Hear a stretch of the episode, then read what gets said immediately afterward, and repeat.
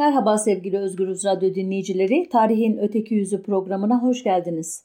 Geçen hafta 28-29 e, Ocak 1921 gecesi e, Yahya Kahya ve adamları tarafından Karadeniz'in karanlık sularına atılarak katledilen Mustafa Supi ve 14 yoldaşının nasıl bu ölüm yolculuğuna çıkarıldığının hikayesini anlatmıştım ve programın e, başında ve sonunda da önümüzdeki hafta bu katliamı kimler azmettirdi, kimler uyguladı, katliamdan sonra neler oldu ve e, hem Bolşevik Parti'nin hem de Komintern'in tutumu nasıldı konularında e, devam edeceğimi söylemiştim.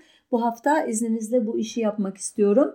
Geçen hafta hatırlayacaksınız programın sonunda e, cinayet anına e, gitmiştik ve e, o gece e, Karadeniz'e e, iki tekne halinde açılan birinde e, kendilerinin Batum'a götürüldüğünü düşünen TKP lideri Mustafa Supi ve e, 14 veya belki de daha fazla sayıdaki yoldaşı. Diğerinde ise onları takiben ya da bazı kaynaklara göre e, daha önceden giderek belli bir noktada kendilerini bekleyen katiller e, sürüsünü taşıyan bir tekne vardı. Cinayetin e, katliamın Sürmene açıklarında işlendiği düşünülüyor büyük ölçüde kıyıdan ne kadar uzaklaşıldıktan sonra saat kaçta hangi yöntemlerle öldürüldüğü konusunda çeşitli e, iddialar var ama elbette m, olayın failleri bugüne dek açık bir şekilde hikayeyi anlatmadıkları için e, tevatürden öteye gidemiyoruz. İzninizle e, geçen hafta e, yapamadığım zaman e, yüzünden ayarlayamadığım için de belki bir işi yapmak istiyorum. Hep Mustafa Supi ve 14'ler ya da 14 yoldaşı ya da Mustafa Supi ve yoldaşları diye anılır. E, o e, diğer e, e, cefakar, fedakar e, komünistlerin de adını anmak istiyorum izninizle. E, elbette birincisi e, Mustafa Supi bu konuda Mete Tunçay'ın e, oluşturduğu bir listeye göre adlarını sayacağım. E, listenin birinci e, kişisi Samsun'un Hançerli Mahallesi'nden Mustafa Supi diye geçmiş kayıtlara. İkinci kişi Üsküdar'ın Ahmet Çelebi Mahallesi'nden Ethem Nejat, İzmir Marif e, Müdürü Sabıkı diye bir not var yanında. Üçüncü kişi Erzincanlı Aşçıoğlu Bahattin, muallim imiş kendisi. Dördüncü kişi Uşak'ın Hacı Hüseyin Mahallesi'nden Kazım Hulusi. Beşinci kişi Sürmene'nin Asu Karyesi'nden Kralioğlu Maksut. Altıncı kişi Hilmi oğlu İsmail Hakkı Bey, doktor kendisi. Yedinci kişi Van'ın Erciş kazasından Ahmet oğlu Hayrettin. Ee, sekizinci kişi Bandırma'nın Manyas nahiyesinden Mehmet Ali bin Hakkı, topçu, topçu yüzbaşısı imiş kendisi. Dokuzuncu kişi İstanbullu Emin Şafak, mühendis imiş. Onuncu kişi Kadıköy'lü Tevfik bin Ahmet, tayyare yüzbaşısı imiş. On birinci kişi Manisalı Kazım bin Ali diye geçiyor. İhtiyat zabiti imiş. 12. kişi Erzincan'ın Akdağ karyesinden Hatip oğlu Mehmet. 13. kişi İzmir'in Tilkilik mahallesinden Hacı Mustafa oğlu Mehmet ve 14. kişi Cemil Nazmi bin İbrahim Elmalı Kaymakamı Sabıkı diye geçiyor Mete Tuncay'ın verdiği listede. E, Mete Tuncay bu listeye bir de Meryem Yoldaş'ın ismini ekliyor. Geçen hafta e, anlatmıştım e, e, onun e, trajik sonunu. E, büyük bir ihtimalle ya önceden alıkonmuştu ya da tekneden getirilmişti diyor çeşitli hatıratlarda. Ee, ve maalesef e, belki birkaç yıl boyunca Yahya Kaptan'ın Nemlizade Ragıp denilen o yerel eşrafın e, konağında e, maalesef e, çok istismara, tacizlere e, uğramış, tecavüzlere uğramış ve maalesef e, yakın tarihe kadar da adı çok anılmamış bir kurbanı bu cinayetin. Bir e, anlatıya göre e, öldürülerek bir anlatıya göre belki de intihar ederek hayatı sonlanmış bir kişi ya da e, izi kaybedilmiş ne kadar süre sonra e, hayatı sonlandı emin olmak çok zor.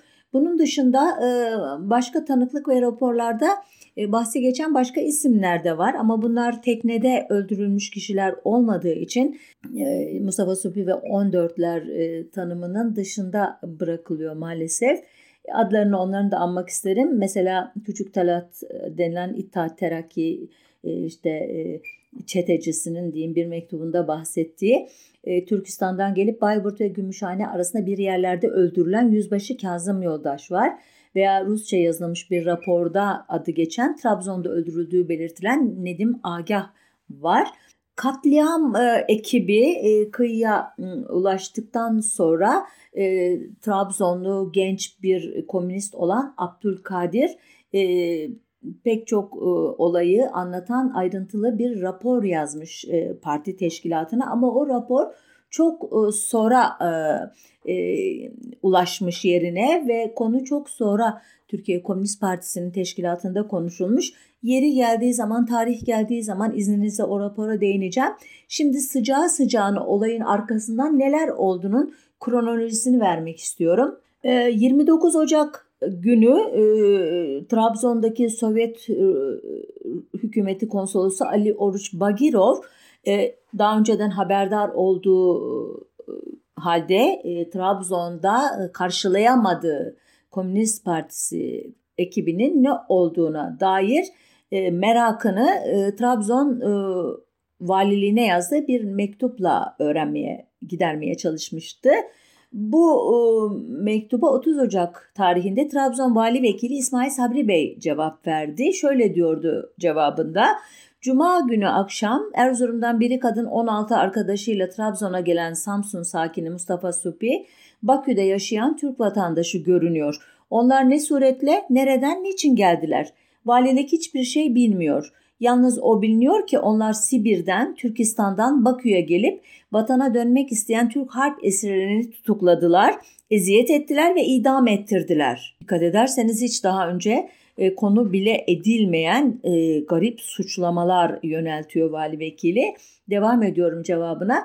Bu durum hakkında halka vatana dönen bir esir tarafından haber verilmişti ve bundan dolayı infial olmuştu. Halk onların geleceğini öğrendiği zaman asla şehre sokulmayacağına yemin etti.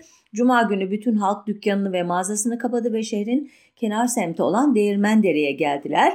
Ki ben bunları hatırlarsanız geçen programda anlatmıştım ama hafıza tazelemek açısından tekrarlamak oluyorum bu mektupla diye düşünüyorum. Devam ediyorum. Halkın bu infial ve heyecanlı vaziyetini bilen vali katliamı önlemek için oraya asker, polis ve jandarma göndermiştir. Hmm. Vaziyeti anlayan Mustafa Süpi ve arkadaşları burada kalmak istemediler ve orada bir motor kiralanarak sağ salim Rusya sahillerine gönderildiler. Şimdi yalan başlıyor burada sevgili dinleyiciler. Ee, Sabri Bey devam ediyor. Bunlara karşı yapılan bütün bu hareketleri ayrı ayrı şahıslar değil, iskelede toplanmış olan bütün halk yapıyordu. Bundan dolayı herhangi bir kimseyi mahkum etmek mümkün görünmüyor. Bu insanlar arasında Naciye adına Türk pasaportu taşıyan ve Müslüman geleneklerine göre örtülmüş bir kadın da bulunmaktaydı. Şimdi bu kadına hatırlarsanız geçen programda da bir mim koymuştum. E, halbuki daha sonra TKP'nin dönüş belgelerine baktığım zaman bu Naciye Hanım'ın önce bir e, Türkiye'ye gönderildi ama sınırdan geçemediği için çok daha e, farklı bir tarihte İstanbul'a gönderildiği yazılı. Halbuki burada Sabri Bey Naci Bey adlı bir kadından söz ediyor. Eğer böyle bir kadın var ise heyette iki kadın mı vardı sorusu ortaya çıkıyor. Meryem Yoldaş'ın dışında ki kendisi Mustafa Supi'nin eşi olarak geçiyor TKP belgelerinde de. Ee, ve geçen hafta da söylediğim gibi kıyıya vurmuş bir kadın cesedinden de söz edildiği için açıkçası benim kafam burada karışmış durumda ki bir tarihçiye tabii yakışmıyor bu ifade ama ayrıca araştırılması gereken bir konu. Henüz elimizdeki belgelerle bu sorunu çözemiyoruz e, maalesef. Devam ediyorum e, Sabri Bey'in mektubuna. Şüphesiz diyor o kadından söz ediyor Naciye Hanım'dan.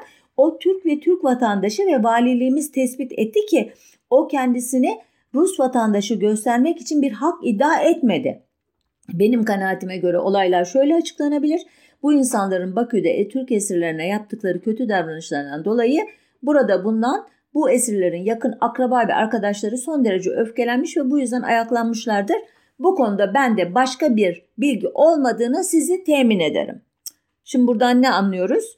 Halk ayaklandı.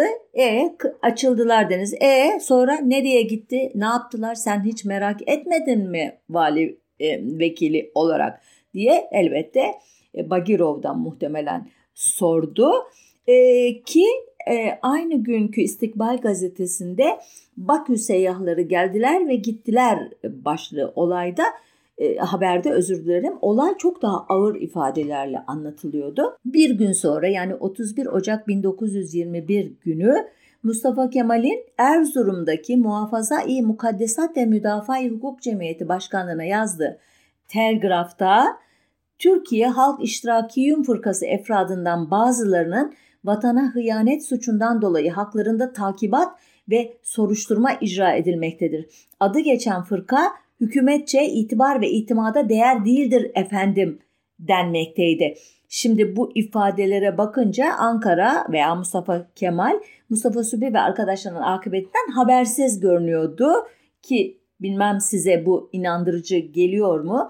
En azından 28-29 gecesi olan olaylar göya halk itiraz, halk kızmıştı, halk onları kovalamıştı e, şeklindeki ifadeye itimat dahi etmiş olsa yerel yönetici bunu mutlaka Ankara'ya bir telgrafla iletmiş olmalıydı. Halbuki bu Mustafa Kemal'in telgrafında hiç buna değinilmediği gibi bu e, yani bu kişileri hatta ileride suçlu duruma düşürmek için de onları vatana ihanet, hıyanet falan gibi e, suçlamalar yönelterek haklarında takibat yönet yürütülüyor şeklinde de bir işi e, durumu garantiye alma e, hali var. Bu o, telgraf vesaire e, üstünden herhangi bir yazışma vesaire yapıldığına dair hiçbir bilgi yok elimizde ki bu da garip.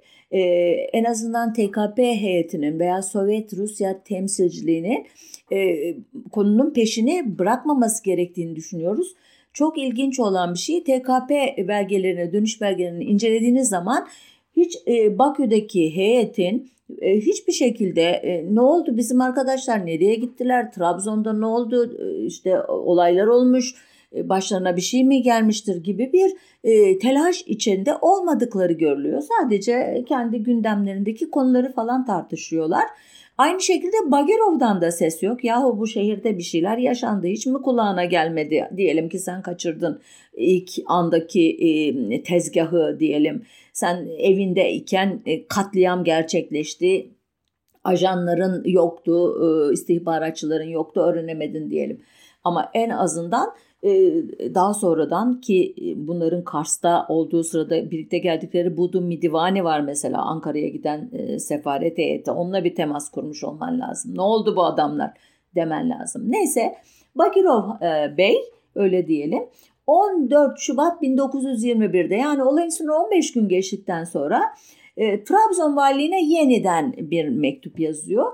Bunda 3. Enternasyonel heyeti olan Mustafa Supi ve arkadaşlarının akıbeti ne oldu e, şeklinde bir cümle var. Buna da Trabzon Vali Vekili Sabri Bey cevap veriyor. Diyor ki 3. Enternasyonel heyetinden hiç kimse buraya gelmedi ve hiç kimse de buradan gitmedi. Bu konuda bizde hiçbir bilgi yoktur. Şimdi burada dikkatinizi çekmiştir. Bir önceki telgrafında uzun uzun birileri geldi aralarında bir kadın vardı halk onları böyle kovaladı diye anlatan e, Sabri Bey birden 3. Enternasyonel'den kimse gelmedi gitmedi şeklinde kestirme bir cevapla başından savuyor. Neden? Bunu ilk programı izleyenler ipucunu orada verdiğimi hatırlayacaklardır. Ne olmuştu? Hatta hatırlayacaksınız demiştim ki dikkat edin bu ifadeye. İleride yeri geldiğinde size hatırlatacağım demiştim. O da şuydu. 5 Ocak günü Kars'ta daha Ankara'dan izin gelmesini beklerken TKP heyeti e, şeyde e, Azerbaycan Fukarası adlı bir e, gazetede e, Bolşevik Parti'nin Kafkas Şurası sorumlusu Bayan Stasova'nın bir beyanatı çıkmıştı. Türkiye'ye 3. Enternasyonel e, heyeti olarak hiç kimse gitmemektedir. Bizimle hiçbir ilişkisi yoktur e, birileri varsa da e, anlamına bir şeyler söylüyordu bu açıklamada. Şimdi muhtemelen Ankara bu e, haberi, o teksip metnini de okumuştu. Kestirmeden şu cevap verme hakkını kendinde bundan buluyordu. Madem 3. Enternasyonel'den kimse gelmedi diyor sizin adamlarınız. Siz de bana 3. Enternasyonel heyeti ne oldu diyorsunuz. Ben de gayet rahat 3. Enternasyonel heyeti diye bir kişi birileri gelmedi buraya derim diye kurgulamış görünüyor ki bu Sovyet e, Komünist Partisi'nin Bolşevik Parti'nin maalesef Mustafa Supiler olayındaki en büyük e, nelerinden hatalarından biri e, olarak karşımıza çıkıyor. Şimdi e, konsolos e, bey neyse ki e, bunlar kadar e, şey değil, e, ihmalkar değil. Merak ediyor yine ve bu sefer kendi e, istihbarat e, müdürüne rica ediyor. Siz de bir yazı yazın Trabzon'a diye. Onlar da yazıyorlar. Vilayet e, Trabzon vilayeti buna hiç cevap bile vermiyor. Arkasından e, Sovyet e, Rusya Dışişleri Komiseri Çiçerin radyogramla Ankara'ya bu sefer başvuruyor göya. Ne oldu Mustafa Supiler'in akıbeti diyor. Ankara hükümeti ise bu sefer evet e, bir şeyler olmuş ama e, ülkelerine dönerken bir deniz kazasında öldüklerine dair bir duyum aldık diyerek geçiştiriyor işi. Ee, Bugünlerde Bolşevik Parti yani TKP değil e, e, Sovyet e, Rusya'nın partisi devrim yapan parti kendi üyelerine yönelik bir rapor yayınlıyor bu konuda. Bu raporda işte bu öldürme olayından söz ediliyor ki raporun bütününü ben görmedim. Aktaranlar da hiçbir zaman bütününü aktarmıyorlar. Onun için ihtiyatlı bir dille söylüyorum. Bu raporda e, işte neredeyse hani eden bulur kendi başlarına hareket ettiler ve elbette başlarına bu gelebilirdi mealinde bir e, suçu e, giden heyete atma hali olduğu görülüyor. Ki Mart 1921'de bu sefer Bakü'deki TKP harici bürosu e, Mustafa Süpi ve arkadaşlarının Karadeniz'de katledildiğini nihayet öğreniyor, emin oluyor bundan Bundan birkaç gün sonra e, Şark Şurası'na başvuruyor Bolşevik Parti'nin ve bir, cinayetin Komünist Enternasyonel tarafından bütün dünyaya duyurulmasını, iki, Bakü'de matem mitingi düzenlenmesini, üç, katledilen yoldaşları için bütün yayın organlarında makaleler yazılmasını talep ediyor. Bu öneriye şaşıracaksınız belki ya da şaşmayacaksınız artık bir sürü imada bulunduğum için. Bolşevik Partisi'nin Şark Şurası'ndan bir yanıt alamıyor. Bunun üzerine Ahmet Cevat Emre ki o da kendisi e, geride kalan önemli e, komünist e, yöneticilerden biri ki Mustafa Supi'nin e, Anadolu'ya gitmesine gerçekten samimi olarak endişe duyarak itiraz etmiş bir kişi.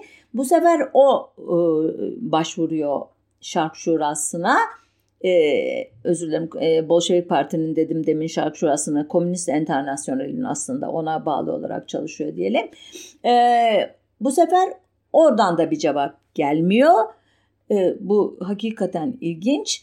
E, içeriye dönüyorum e, kronolojiyi izlediğim için 6 Mart 1921'de Kazım Karabekir Erken Harbiye Reisi'ne yani bugünkü Genelkurmay Başkanlığı'na bir telgraf gönderiyor ve Mart ayı başında kendisini ziyaret eden Kızıl Ordu istihbarat memuru Mihailovski'nin Mustafa Suppi hakkında kendisine şunları söylediğini yazıyor bu telgrafta. Göya demiş ki bu Mihailovski, Mustafa Suppi ve arkadaşları avantüristtir, maceracıdır. Türkiye'de de hiçbir ehemmiyetlerinin olmadığını yeni anlamışlar ve e, kendileri de yani e, Sovyet e, Rusya e, olarak bundan çok e, müteessir olmuşlar ve maalesef kendi aralarında e, bu tür avantüristlere e, kandıkları da oluyormuş. Şimdi anladınız herhalde değil mi? Sovyet Rusya temsilcisi Kazım Karabekir'e e, neredeyse özür diler gibi ya kusura bakmayın buradan birkaç macera perest geldi başınızı ağrattı. Biz de hiç bilmiyorduk bunların karşılığının olmadığını ülkenizde tüh tüh hay Allah özür dileriz manasına bir şeyler söylemişler göya. 16 Mart 1921'de e, TBMM hükümetiyle Rusya Şuraları Federatif Sosyalist Cumhuriyeti hükümeti arasında ki ben bir Sovyet Rusya diyorum diyorum ya asıl ucu, uzun adı bu. Bir dostluk anlaşması imzalanıyor bildiğiniz üzere. Hocam Ahmet Kuyaş e, bu konuyu işlediğimiz bir derste master e, derslerinden birinde demişti ki aslında e, 18 Mart e, tarihinde imzalanmıştı ama bunu 16 e, özür dilerim e, 18 Mart'ta imzalanmıştı ama geriye çektiler böyle 16 Mart 1921 e, tarihi diye yaptılar bir sembolizmi var demişti bunun. Nedir deyince de İstanbul'un ki meclisin e, İtilaf Kuvvetleri tarafından resmen işgal edildiği 16 Mart 1920 tarihine bir nazire olarak hani siz bize 16'sında böyle e, şey yapmıştınız, saldırmıştınız. Biz de şimdi e, sizden kopan bir müttefinizle e, bir barış anlaşması imzalıyoruz aynı gün demeye getirdiklerini söylemişti. Bilmiyorum ne kadar doğru. Bu anlaşmanın imzalandığı gün çok manalı bir şey yapıyor Mustafa Kemal. Trabzon'da bizim katliam ekibinin lideri olan Yahya Kahya'ya ne alakaysa vatanperverane hissiyat ve temennilerinize teşekkür ederim şeklinde kısa bir telgraf yolluyor. Muhtemelen kendisine e, ondan gelen bir mesaj vesaireye karşılık olmak üzere. Koskoca Mustafa Kemal'in e, bir e, kayıkçı kahyasına böyle bir e, tebrik mesajı göndermesi bilmiyorum size ilginç geldi mi? Devam ediyoruz kronolojiye. 11-12 Nisan 1921 günleri e, yine e, Internasyonel'in e, ve Bolşevik Partisi'nin elbette Şark Şurası tarafından görevlendirilmiş olan Krasin adlı kişiyle e, TKP heyeti ortak bir toplantı yapıyor. Bu toplantıya Süleyman Nuri, İsmail Hakkı ve Ahmet Cevat e, adlı Komünist e, Partisi üyeleri katılıyor. E, Süleyman Nuri bu toplantıda Mustafa Supi'yi kendilerine karşı yapılan hazırlıkları bildiği halde önlem almamak ve yoldaşlarının ölümüne sebep olmakla suçluyor. Tutanaklarda diğer iki kişinin bu sözlere itiraz ettiğine dair herhangi bir ifade e, yok. E, bu da onların da zımnen e, bunu onayladıklarını düşündürüyor. E, Rusya e, tarafından e, gelen üye Krasin ise e, hazırladığı raporda bu Komünist Enternasyonel'in Türkiye'yi bu olay yüzünden, bu cinayet yüzünden protesto etmekten vazgeçirmeye çalışıyor ki okumak istiyorum izninizle rapordaki ifadeleri. Hakikaten yüz e, kızartıcı bir e, e, komünist olarak okurken ben utandım. Şöyle diyor, protesto konusunda bir mani var Kemal'e karşı resmen bir şey yapamayız. Diplomatik ilişkilere tesiri olabilir bunun, ittifaka falan. Çünkü diyor ölenler hep Türk tebaası. Kemal'den sorulamaz. bir diğer mesele de Türkiye'de artık resmi te- komünist fırkası var. Onlara muhalefet etmek de doğru olmaz. Başka bir teşkilat varsa onlar bu katliama karşı itiraz, şikayet, dava açsınlar. Hani biz karışmayalım e, diyor. Ama diyor Mustafa Kemal aleyhine değil katiller aleyhine açsınlar.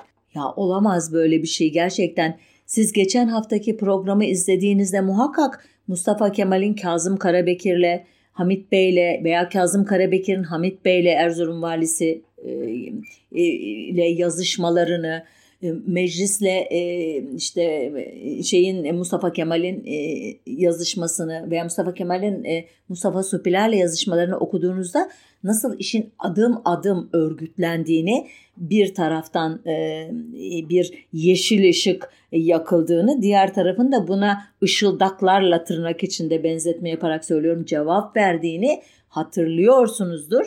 Ben yine de sizi adım adım gerçekten fail ve azmettiren kimdi konusuna yine de götürmeye çalışacağım. Devam ediyorum. Sonunda bu TKP heyeti ve e, Şark Şurası temsilcisi iki gün göya konuyu tartıştıktan sonra şöyle bir karar alıyorlar. Elem verici bu hadise hakkında şimdilik siyasi ilişkileri bozmamak için gazeteler ve mitinglerle gösteri yapmak mücadele için uygun değildir. Sadece sorumlu makamlara hadiseyi bildirmeli ve yalnız Türk hücrelerinde matem merasimi icra edilmelidir. Katledilen yoldaşlar canları ve kanları pahasına partiye büyük bir hizmet ifa etmişlerdir. Bu fedakarlıklarını Türk komünistleri hiçbir zaman unutmayacaklardır. Onlar partinin şehitleridir. Hatıralarını yaşatmak bir vazifedir. Bitti. Ölen ölür, kalan sağlar bizimdir. Nedir bizim esas meselemiz? Türk hükümetiyle Sovyet Rusya arasında iyi ilişkilerin sürmesi. Siz çok e, matem tutmak istiyorsanız da ülke içerisindeki gizli komünist fırkalarının içerisinde hücrelerde gizlice bu mateminizi tutun diyor. Şimdi Ahmet Kardam'ın kitabından öğrendiğim şeylerle devam etmek istiyorum izninizle. Kendisi Mustafa Sopi Karanlıktan Aydınlığa adlı iletişim yayınlarından çok taze bir kitap çıkardı. Şöyle diyor Kardam, e, Orçonakitse e, ile de diyor görüşerek ki bu e, zat e, Kafkas bölgesinin en güçlü adamı e, Bolşevik Parti açısından baktığınızda bu e, kişinin de onayıyla diyor bu tarihten sonra TKP'de köklü bir tasfiye gerçekleştirmek üzere harici büro dağıtılır diyor. Yani öldükleri için bir de e, gerideki e, teşkilatı da cezalandırmaya e, girişiyorlar bir anlamda. So, bir e, iç büro oluşturuluyor diyor Süleyman Nuri Alim, Abid Alimov ve İsmail Hakkı'dan oluşan diyor. E, Komünist Enternasyonel diyor bunu onayladı ve diyor bunun ilk göstergesi olarak da kuruluşun yani Komintern'in Türkiye masası sorumlusu ve Şark Şurası Başkanlık Divanı üyesi Pavloviç'in Ahmet Cevat Tın 2 Nisan 1921'de yazdığı ve katliam karşısında daha fazla susmanın mümkün olmadığını, bu konuyu gündeme getirilmesini ve cellatlar eliyle kurban olan en iyi yoldaşların hatırasını müdafaa etmesini isteyen mektubuna yine hala cevap vermemesidir diyor Kardam. İkinci göstergede diyor Şark Şurası Başkanlık Divanı'nda Komünist Enternasyonel'i temsil eden 6 kişiden biri olan Anatoli Skaçko'nun muhtemelen Nisan veya Mayıs 1921'de kaleme aldığı bir broşürde TKP'nin tüm üyelerini maceracılıkla suçlamasıdır diyor. Böylece Türkiye'ye dönüş kararının yanlış olduğu, bu yanlış adımı Mustafa Supi'nin maceracılığının eseri olduğu hem Sovyet Rusya'daki hem de Türkiye'deki TKP kadrolarına hakim olmaya başlar bu tarihten sonra diye devam ediyor Kardam ki Komünist Enternasyonel'in 5 Kasım 5 Aralık 1922 tarihindeki 4. kongresinde Türk delegasyonunun sekreteri Sadrettin Celal e, yaptığı bir konuşmada Mustafa Kemal'in liderliğini yaptığı Milli Burjuvazi'nin Londra konferansından beri ki Şubat 1921'de toplanmıştı. İtilaf devletleri e, Mustafa Kemal'le bir barış anlaşması yapmak için e, bir adım atmışlardı o tarihte. Ancak e, arkası gelmedi ve Sakarya Meydan Muharebesi'yle artık mecburen o yola girildi. Yani Türk tarafının eli güçlenmiş olarak girilmişti. Bunu bir parantez olarak söylüyorum. Bu konferanstan beri artık Ankara hükümeti e, misak-ı milliden yana ve e, emperyalizme karşı olduğu iddiasına ihanet eden bir politika izlemeye başlamıştır diyor Saadettin Celal Bey. Eh günaydın. Zaten başından beri misak-ı milli diye başlamış milliyetçi bir e, hareket vardı. Anti-emperyalistliği de e, mecburiyettendi. Onları savaş suçlusu, Ermeni kırımı, soykırımı suçlusu olarak yargılamaya kalkmasalardı belki uzlaşarak devam edeceklerdi. Bunu başka programlarda anlatmıştım hatırlarsanız. Saadettin Celal içeride de diyor Kemalistler artık demokratik reformlardan yana değiller. Parti e, bütün parti ve grupların çalışmasını engelliyorlar. Her türlü muhalefeti daha doğmadan boğmaya çalışıyorlar. Halkı da bir takım vaatlerle aldatıyorlar diyordu ki hükümet son zamanlarda Türkiye'li komünistlere karşı diyor barbarca bir saldırı yürütmekte, tutuklama ve işkencelere başvurmakta. Tutuklanan komünistler Sovyet Rusya hesabında casusluk yapmakla suçlanmaktadır. Günaydın. Senin ekibini Mustafa Süpi ve yoldaşlarını Karadeniz'de öldürmüş. Sen hala onu konuşmayıp tutuklamalar vesaireler mi diyorsun? Derim ben Sadrettin Celal'e ama elbette yaşamıyor kendisi. Devam ediyorum. Sadettin Celal e, bu Enternasyonel Loto Kongresi'nde Doğu sorununun tartışıldığı 23 e, Kasım tarihli oturumda da e, Batı'nın komünist partilerini eleştirerek onların Doğu ve sömürgeler sorununa neden gerekli önemi vermediğini sordu ki Komünist Enternasyonel Sekreteri Radek e, aynı oturumda iki konuşmasına bu Sadettin Celal'in tek bir konuşmayla cevap verdiğinde hem e, artık Komünist Enternasyonel'in Türkiye'deki e, Mustafa Kemal Hareketi'ni nasıl gördüğü hem de TKP'ye nasıl bir rol biçtiği çok net bir şekilde anlaşılıyordu. Şöyle diyordu Radek, e, Marx Komünist Manifesto'da eylemleri devrimci olduğu oranda burjuvaziyi destekleyin derken sadece Alman işçilere seslenmiyordu. Polonya'daki devrimci güçleri Polonyalı büyük toprak sahiplerinin aristokrasinin köylü sorununda devrimci bir tutum alan kanadını da desteklemeye çalışıyordu. Doğu halkları şu anda esas itibarıyla devrimci burjuvazi bile olmayanlar tarafından yönetiliyorlar. Bu halklar hala ölüm döşeğindeki feodal kliklerin temsilcileri tarafından yönetiliyorlar. Bu ülkelerin subayları ve bürokrasisi bu feodal kliklerin temsilcileridir. Türkiye'ye geçiyor ondan sonra ve diyor ki Türkiye'de komünistlerin uğradıkları zulüm o ülkede sadece işçi sınıfıyla genç burjuvazi arasında değil, bu egemen katmanların kendi içindeki sınıf mücadelelerinin bir parçasıdır. Evet, çok doğru. Komünistlere uygulanan zulmün esas sorumlusunun hem itiraf devletleriyle uzlaşmadan yana hem de saltanata son verilmesine karşı çıkan Rauf Orbay ile Refet Paşa olduğu sır değildir. Hoppala bir sürü güzel analiz yaptı ve birdenbire suçu e, ikinci e, bile olmayan o tarihte neredeyse tasfiye edilmenin eşiğinde olan Rauf Orbay ve Refet Paşa'ya atıyor. Mustafa Kemal nerede peki? O neden e, bu işin başında değil? Radek'ten öğrenemiyoruz onu. Şöyle devam ediyor.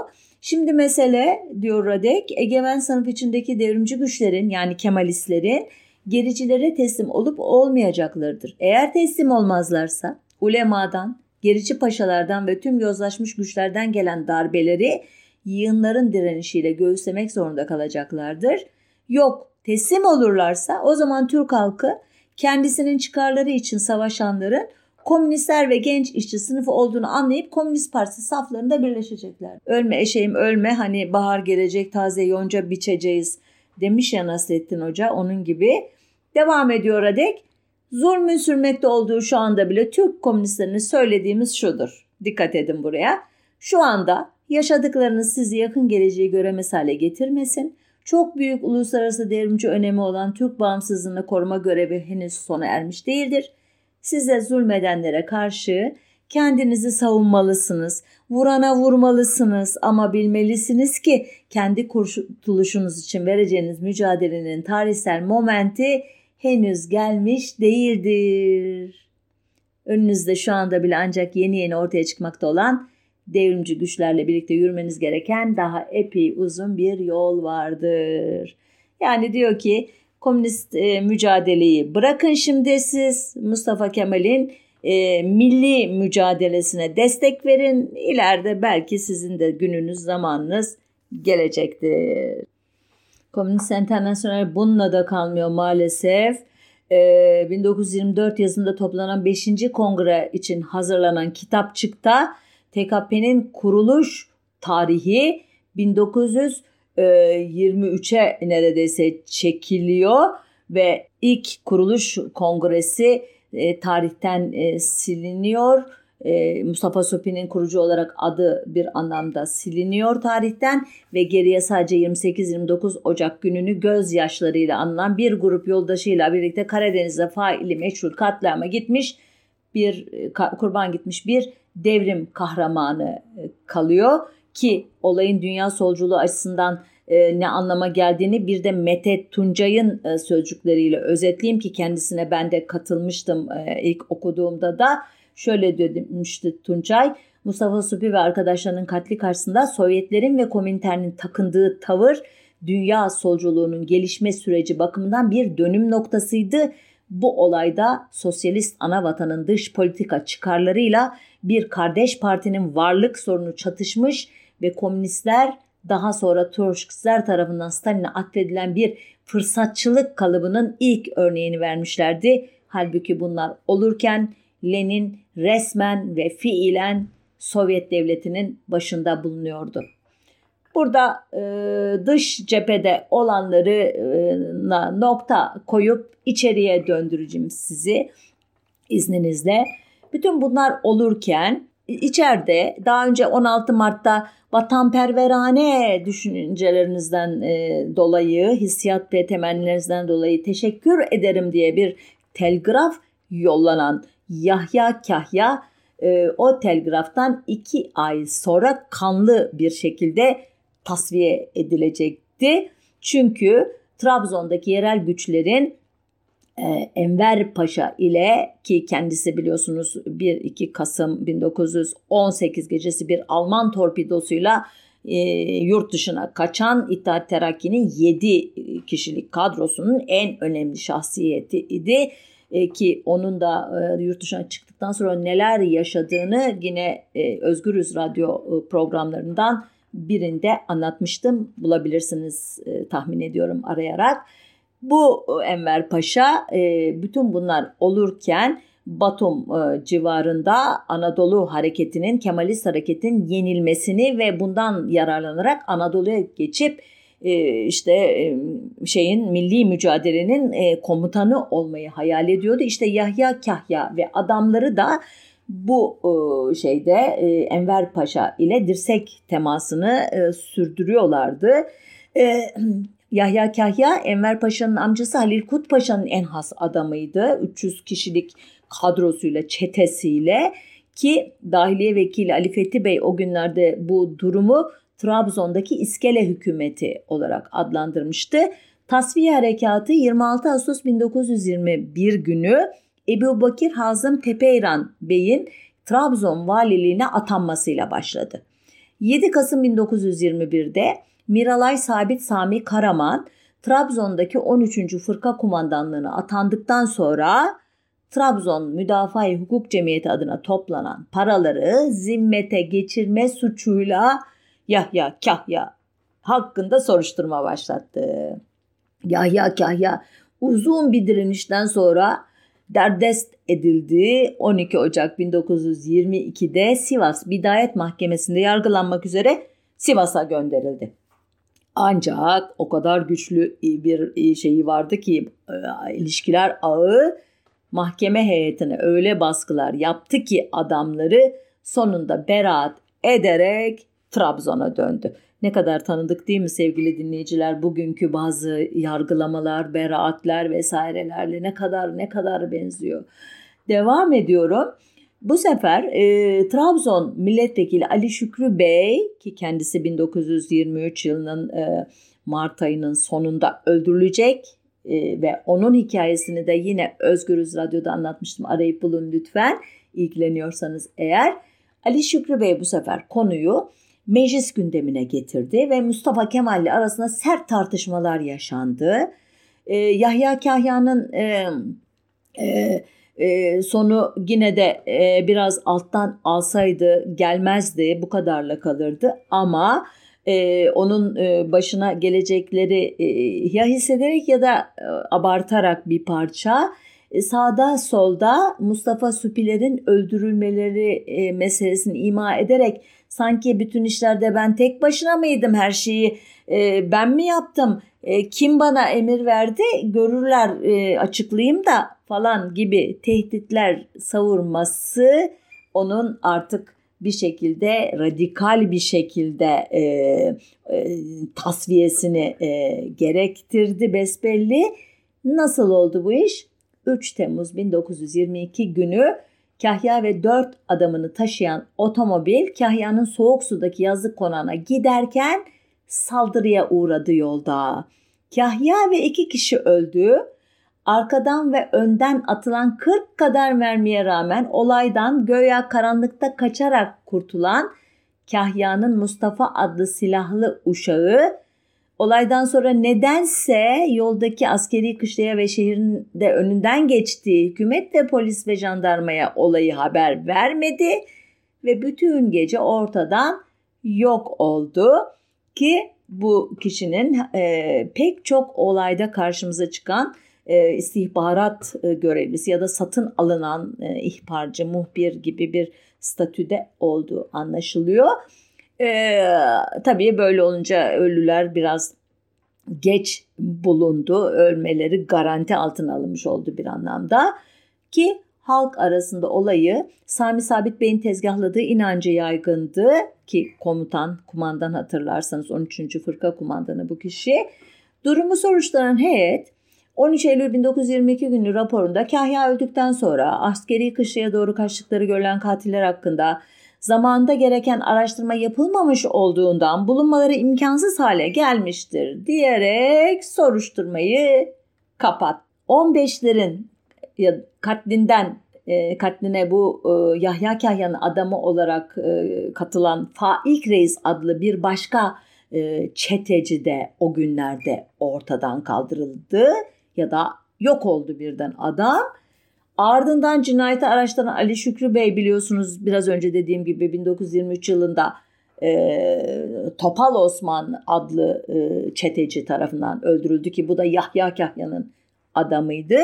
Daha sonradan da bu Ali Şükrü Bey'in ölüsü bulunduğu günlerde İsmail Hakkı Tekçe adlı e, muhafız alayı kumandanı Mustafa Kemal'in Topal Osman'ı da apar topar öldürünce Mustafa Supiler cinayetine katılmış olan birinci derecedeki cin, şey e, kadro ve onlar hakkında bilgisi olması muhtemel olan Ali Şükrü Bey gibi unsurlar ortadan kaldırılınca dosya artık karanlığa gömüldü.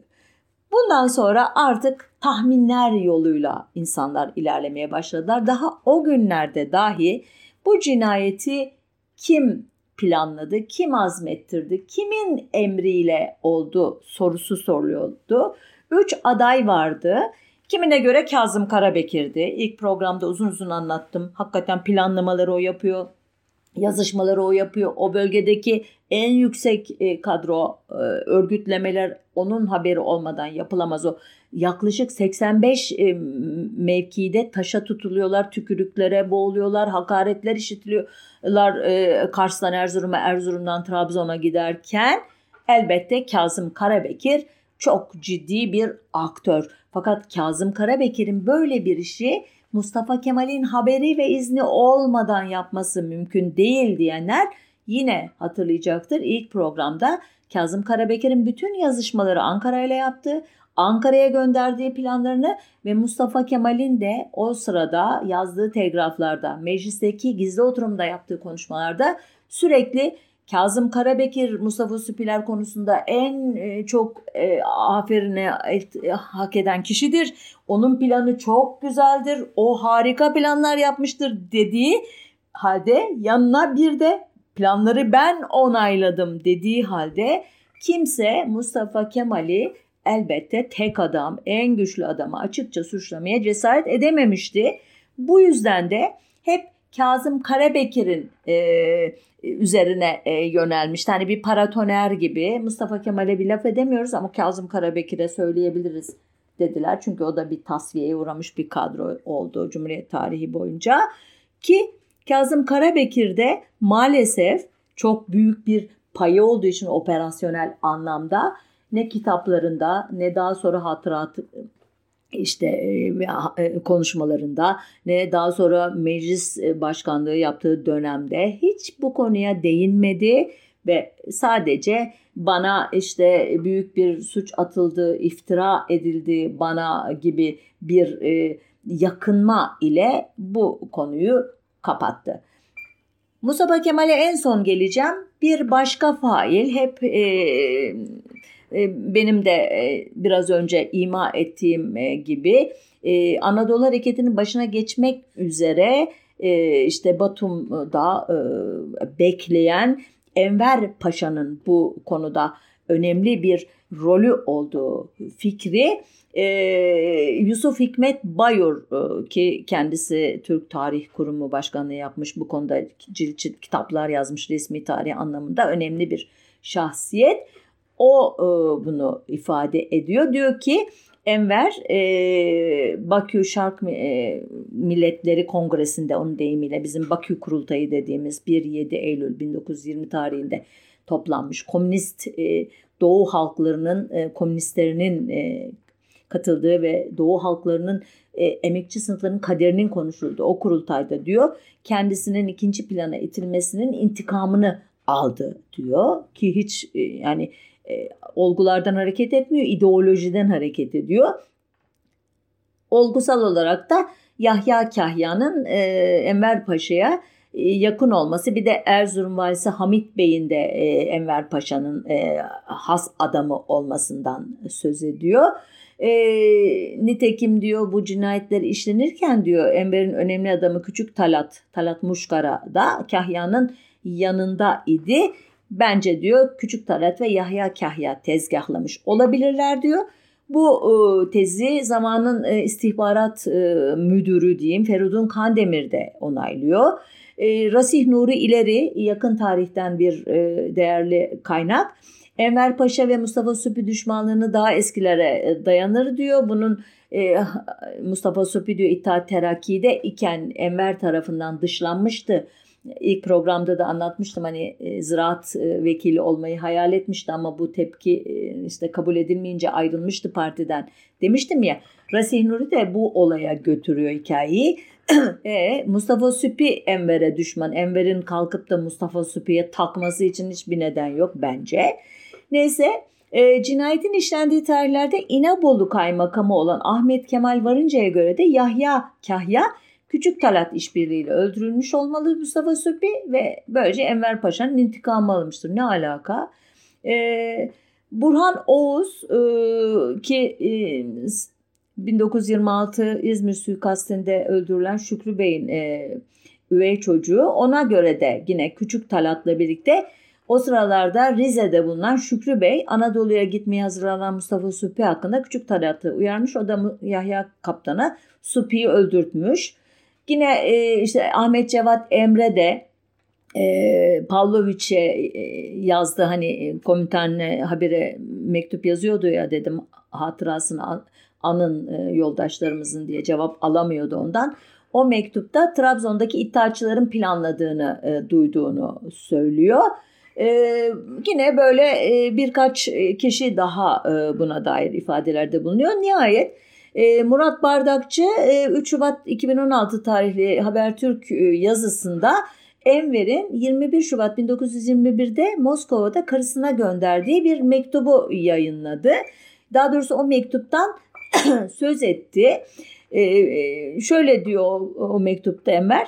Komünist fırkasından iki arkadaş buraya görüşmeye geldiler. Bu sırada burada komünist olmuş Rusların hemen oyuncağı olan Supi ve Rüfekası'nın yani yanındakilerin e, Trabzon'dan kaçmaya mecbur oldukları ve galiba bir tarafta öldürüldüklerini söylediler yazıyor. Şimdi burada Enver'in ya benim bu işten biz öldürttük benim adamları öldürttü e, demediği açık bildiği bilmediği de e, anlaşılıyor.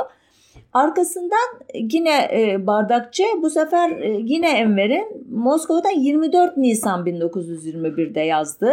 Bu sırada Berlin'de olan hanımına e, gönderdiği mektubu bu sefer görseliyle veriyor ve çevirisini de şöyle yapıyor.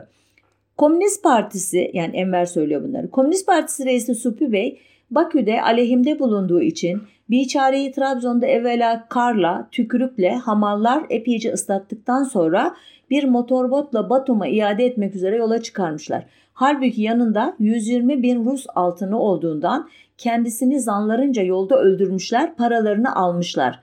Mamafi bunu benim için yaptıklarından memnun olduğumu ve başkasına söylememelerini tembih ettim. Bence düşman da olsa madem ki Müslüman böyle olmamalıydı. Fakat ne çare yazılan çekilirmiş. Şimdi e, sonra bardakçı ya nereden çıkardınız sevinmiyor üzülüyor cinayete benimle ilgisi yok diyor diye tekrar böyle şerh düştü ama ifade açık. Benim için öldürmüşler memnun olduğumu söyledim başkasına söylemeyin dedim diyor. Fakat Enver'in kendi karısına böyle bir cinayete açıkça itiraf etmesi hakikaten insanı şaşkınlıkla e, şaşkınlık içinde bırakıyor. Bu mektupta e, geçen bir ifade ama dikkati gerçekten hak ediyor.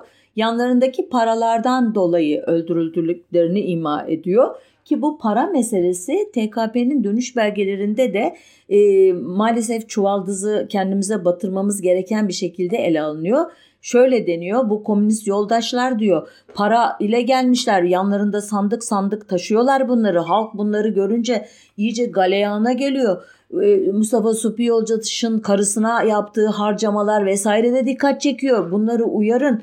Böyle e, e, paralarla gezmeleri çok görgüsüzlük ayıp oluyor falan gibi. Maalesef benim hiç e, daha önce okumadığım ifadeler var. Anladığım kadarıyla o parayla gelmeleri, parayı göstermeleri, para e, lafı e, hem halkta bir iticilik oluşturmuş hem de bu çetecilerin ağzını sulandırmışa benziyor ki bu paranın 120 bin ruble olduğu ki o dönemin kuruna göre o 55 bin Amerikan dolarına eşit. E, o yıllarda Amerikan doları bugünden 13-15 kat daha değerliymiş. Yani ne diyeyim size 700-800 bin dolar gibi bir para bu ki meclis bütçesinin e, neredeyse e, %8'i %10'una tekabül eden bir para gibi görünüyor. E, sonuçta e, bir parça e, rahatsız edici bir e, olay bu. E,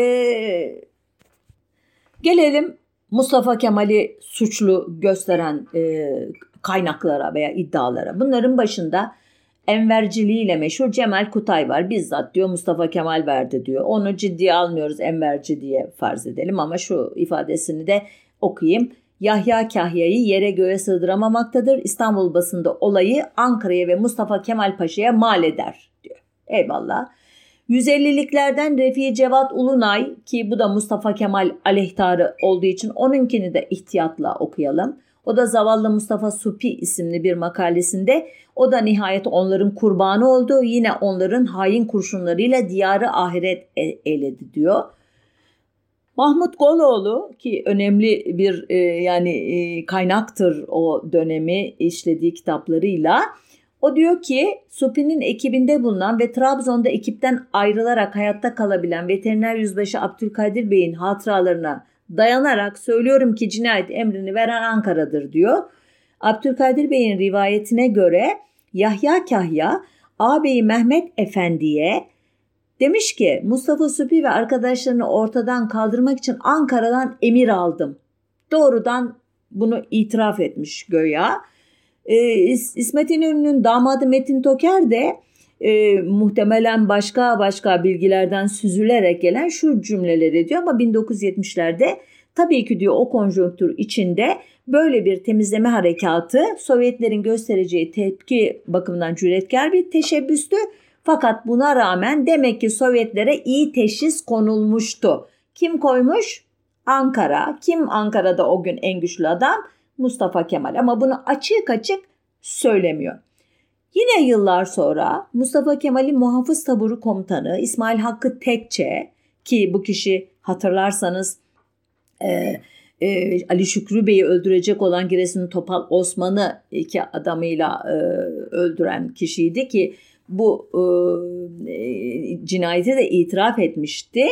E, bu olay hakkında makale yazan e, çok değerli e, arkadaşım, dostum, e, kaybettiğimiz Yalçın Yusufoğlu e, yıllar önce Tarih Vakfı'nda kendisiyle İstanbul Ansiklopedisi'nde birlikte çalışma mutluluğuna ermiştim. Onun e, yazdığı bir makaleye göre Yahya Kahya'nın oğlu yani bizzat çetenin başı olan kişinin oğlu 1967 yılında Mete Tunca'ya gönderdiği bir mektupta babasının yani Yahya Kahya'nın o zamanki koşullara göre vatani vazifesini yaptığını ve asıl katilin bugün tapınılan bir kişi olduğunun bir gün mutlaka anlaşılacağını inandığını yazmıştı. Kimdir bu tapınılan kişi diye merak edenler hala var mı bilmiyorum. Ve son olarak Halil Berktay'ın dedesi Halil Berk yine bir Halil Berktay da olayın Ankara'dan gelen şifreli bir telgrafla emredildiğini ve şifreyi çözmüş subayla sonraları tesadüfen tanıştığını söyleyecekti. Fethi Tevetoğlu ki kendisi bir anlamda resmi tarihçi, sağ kanat bir tarihçi olarak e, söylenebilir.